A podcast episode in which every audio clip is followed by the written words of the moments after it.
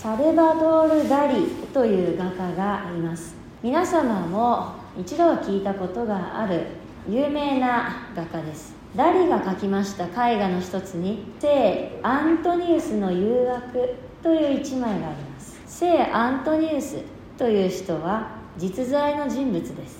今の修道院制度を作った人だと言われています。大体紀元250年頃の人であります。また彼は修道僧としてあらゆる誘惑と戦って勝利をした人であるというふうにも伝えられています。ダリはこの聖アントニウスをモデルにして一枚の絵を描いたのです。その絵を見ますとまず十字架を持つ聖アントニウスの姿が描かれています。そして彼の前には誘惑する者者たちが複数で列をなして描かれています。おそらく聖アントニウスが十字架を盾にして誘惑と戦っている。そんな様子が描かれているのだと思います。それだけではなくその誘惑するものが非常に興味深く描かれています。そこにはまず顔の見えない裸の女性が描かれている。先頭に馬に乗ってやってきている。そんな様子が描かれています。おそらくダリはアントニウスにとって一番の誘惑が肉欲であったと考えていたのかもしれません。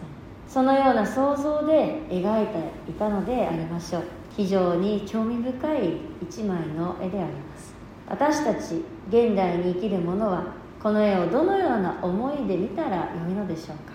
もう一つのことをお話しさせていただきます。シエスは次のような御言葉をお語りになりました。あなた方も聞いている通り勧誘するなと命じられている。しかし私は言っておく。みだらな思いで他人の妻を見る者は誰誰でも心のすでに心の中でその女を犯したのである。シエスはここで他人の妻をみだらな思いで見るということがすでに心の中で犯された勧誘の罪であると言っています。この教えはこれまでシエスの特別な教え、まあ、聖書の中の中だけの教えであると考えられてきました。けれども最近ではこれがシエスだけの特別な教えではなかったというふうにも考えられているのです。と言いますのも当時のパリサイ派の人たちの間ではこの教えが流行していたということが言われているのです。パリサイ派のある人々によれば他人の妻を見ることがすでに会員の罪なのだと考えられていたようです。ではこの教えに従って彼らはどのように生活していたのでしょうか？彼らは女性が前から歩いてきたなら目をつぶって歩いていたそうです。少し滑稽な話でありますがパリサイ派の人たちにとってはとても真剣な問題でありました。しかしこの人々の行いにもある問題が隠されていたのです。なぜ彼らは前から女性が歩いてくると目をつぶりながら歩いていたのでしょうか？それは自分の純粋な信仰純潔さを守るためでありました。言い方を変えるならば誘惑している女性が女性から自分自身の身を守ろう。そのような意味があったのです。ここで一つ大きな問題が見えてきます。聖アントニウスの絵においてもこのパリサイ派の人々の行いにおいても共通するところがあるのです。それは誘惑する者がいつも女性であるということです。そして男性は誘惑される側。言い方を変えるならば被害者のような存在なのだということです。これがかつてのユダヤ人あるいは教会の価値観だったのでありましょう。これは現代を生きている女性にとっては心苦しい言葉であるかもしれません。しかしこれが当時の女性に対する価値観でありました。けれどもそうではないのだと仰せになるのが主イエス・キリストであります。御言葉をもう一度読んでみたいと思います。あなた方も聞いている通り勧誘するなと命じられている。しかし私は言っておく。みだらな思いで他人の妻を見る者は誰でもすでに心の中でその女を犯したのである。もし右の目があなたをつまずかせるならえぐり出して捨ててしまいなさい。体の一部がなくなっても全身が地獄に投げ込まれない方がましである。もし右の手があなたをつまずかせるなら切り取って捨ててしまいなさい。体の一部がなくなっても全身が地獄に落ちない方がましである。目は心の窓である。このように言われることがあります。ここで主イエスはみだらな思いで他人の妻を見る者はすでに心の中でその女を犯したのだ。そのように人間の心を問われているのです。つまり問題はみだらな思いで人の妻を見る側にあるということです。その人の心に問題があるの。だそのようにシエスは仰せになっているのです。誘惑する者が悪いのではない。いや誘惑するのはむしろ自分自身の心に存在している。そこに人間の根本的な問題がある。そのように主イエスは個々人の心の中を問題視しているのです。全て悪いことは外からやってくるのではなくて自分自身の心の内から生まれてくる。誘惑する者はむしろ自分の心の中から現れ出てくる。そのようにシエスはここで教えておられるのです。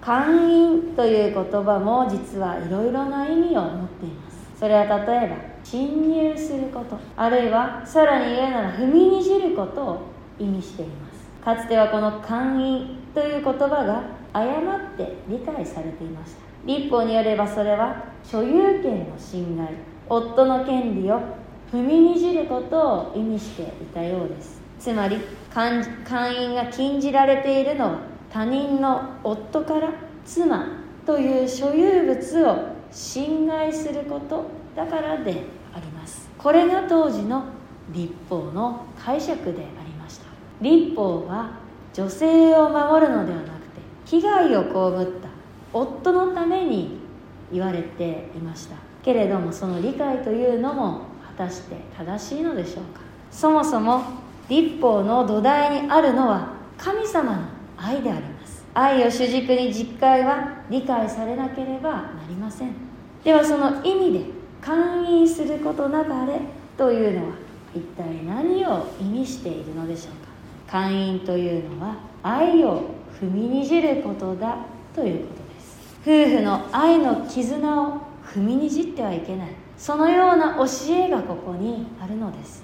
それが実会の勧誘することなかれその本戒め本来の意味なのでありますその本質をシエスはここで示しておられます愛とは神様から与えられるものです夫婦は神様が合わされた愛の絆によってなっています。その愛を踏みにじることは神様の御業を破壊することでもあります。そしてその破壊は人間の私たちの心の中から始まるのだ。目に見える部分ではなくて見えない私たちの心の内側の中から破壊が始まっていくのだ。そのようにシエスは仰せになります。そう考えますと31節から出てくる。離縁についての教えも同じでありましょう。なぜ離縁してはならないと戒められているのでしょうか。それは正当な理由なくして神様からいただいた愛の関係を踏みにじってはいけないからです。夫婦関係は本来ならば神様が与えた愛を中心としているものです。その愛を踏みにじる。自分に都合都合自分の都合に合わないものであると捨ててしまう。神様が合わせられた愛の絆を踏みにじってしまう。その人間の心の弱さに大きな問題がある。ここに愛の乱れが起きてしまう。そのような教えが31節以下からの離縁についての教えであるのです。なぜこのような悲しい現実が起きてしまうのでしょうか。それは私たちが根本的には神様によって生かされているのだということを忘れてしまうからです。神様から受けている愛を忘れ自分の都合の良い愛を求めてしまう。そのところから起こる問題なのです。言い方を変えるならば神様の御業に背を向けて自分の都合の良い愛を求めてしまうからなのです。それはさらに言うならば自分の与えられた人生を定することでもあるのです。そのところから愛を破壊するこれが起こってくる。信仰者の方また信仰者の生涯というのはいつでも神様と共にあるところから始まります。神様によって命与えられ神様によって生かされ神様の恵みを受けて私たちの歩みというのは形作られていくのです。しかしその生活の中で私たちは神様を見失ってしまいます。そのところから神様からいただいた愛の絆でさえ不満足に感じてしまう。そういうことが起きてしまうんです。あの人が誘惑したのではなくまず自分自身の心が神様から離れている。その心が罪を引き起こしてしまう。そのことを私たちはこの夜も思い起こさなければいけません。主イエスはこのような人間の罪の現実に対して次のように厳しい戒めをお与えになります。もし右の目があなたをつまずかせるならえぐり出して捨ててしまいなさい。体の一部がなくなっても全身が地獄に投げ込まれない方がましである。もし右の手があなたをつまずかせるなら切り取って捨ててしまいなさい。体の一部がなくなっても全身が地獄に落ちない方がましである。とっても厳しい戒めです。つまずくものを捨てた方がよい。このようにシュエスは仰せになるのです。非常に厳しい言葉です。しかし神様からいただいた恵み愛の絆を破壊することが何事にも増して大きな罪であってどんなにか恐ろしくどんなにか悲しいことなのか。それがこのところから示されていくのです。この罪の現実というのは男性であろうと女性であろうといつでも私たちの心の中に起こり得る問題です。加えて言うならそれは会員の罪や離縁をしてしまった人だけでの人だけの問題でもありません。それは私たち全ての人の心の問題であります。いつでも私たちは神様が与えたもう愛の秩序愛の絆を破壊し得る存在であるのです。その意味で私たちはいつでもこの裁きに心を砕かれなくてはいけません。このところで大事なこと。それは主イエス・キリストがこの御言葉を語られたということです。この主イエス・キリストこそが私たちの身代わりになって裁きを受けられたそのお方であります。人間の不義神様の御業を踏みにじってしまうほどの弱さを抱えているのは私たち自身であります。けれども代わりに裁かれたのはイエス様でありました。私たちはここにこそ一筋の希望を見るでしょう。このキリストの贖いと犠牲にこそ神様の愛が表されている。この愛に生かされこの愛につながっていく中で私たちは神様を愛し隣人を愛していくそのような生活へと向かうのです。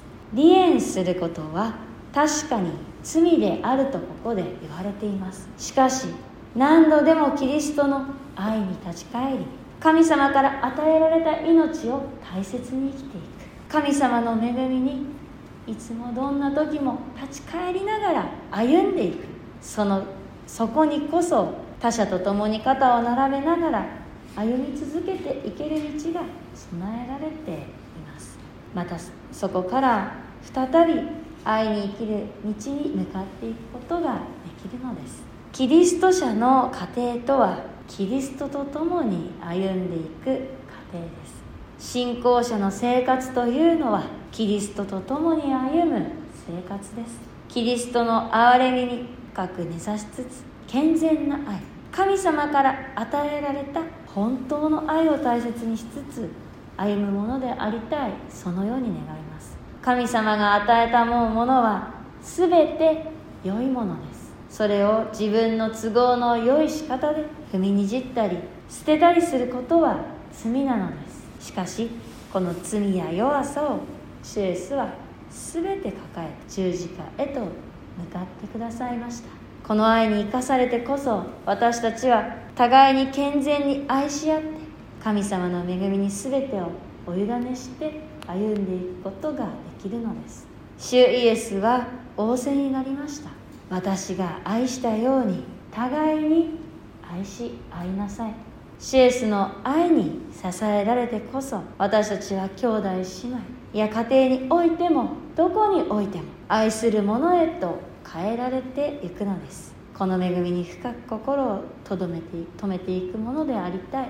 そのように願います。共に祈りを捧げましょう。主イエス・キリストの父なる神様あなたの皆を褒めたたえます。新しい御言葉の恵み心から感謝申し上げます。あなたから与えられた多くの恵みに生かされていながらもその恵みを踏みにじる私たちの弱さを改めて知らされました。けれどもそれでもあなたは私たちを愛し愛し抜いてくださっています。どうぞいつも私たちのうちに御子イエス・キリストにある誠の愛をお示しください。私たちがその誠の愛の絆に生き抜くことができますように。精霊によって強め励ましてください。全てをあなたにお委ねしてこの祈り主イエス・キリストの皆によって見舞いにお捧げいたします。アーメン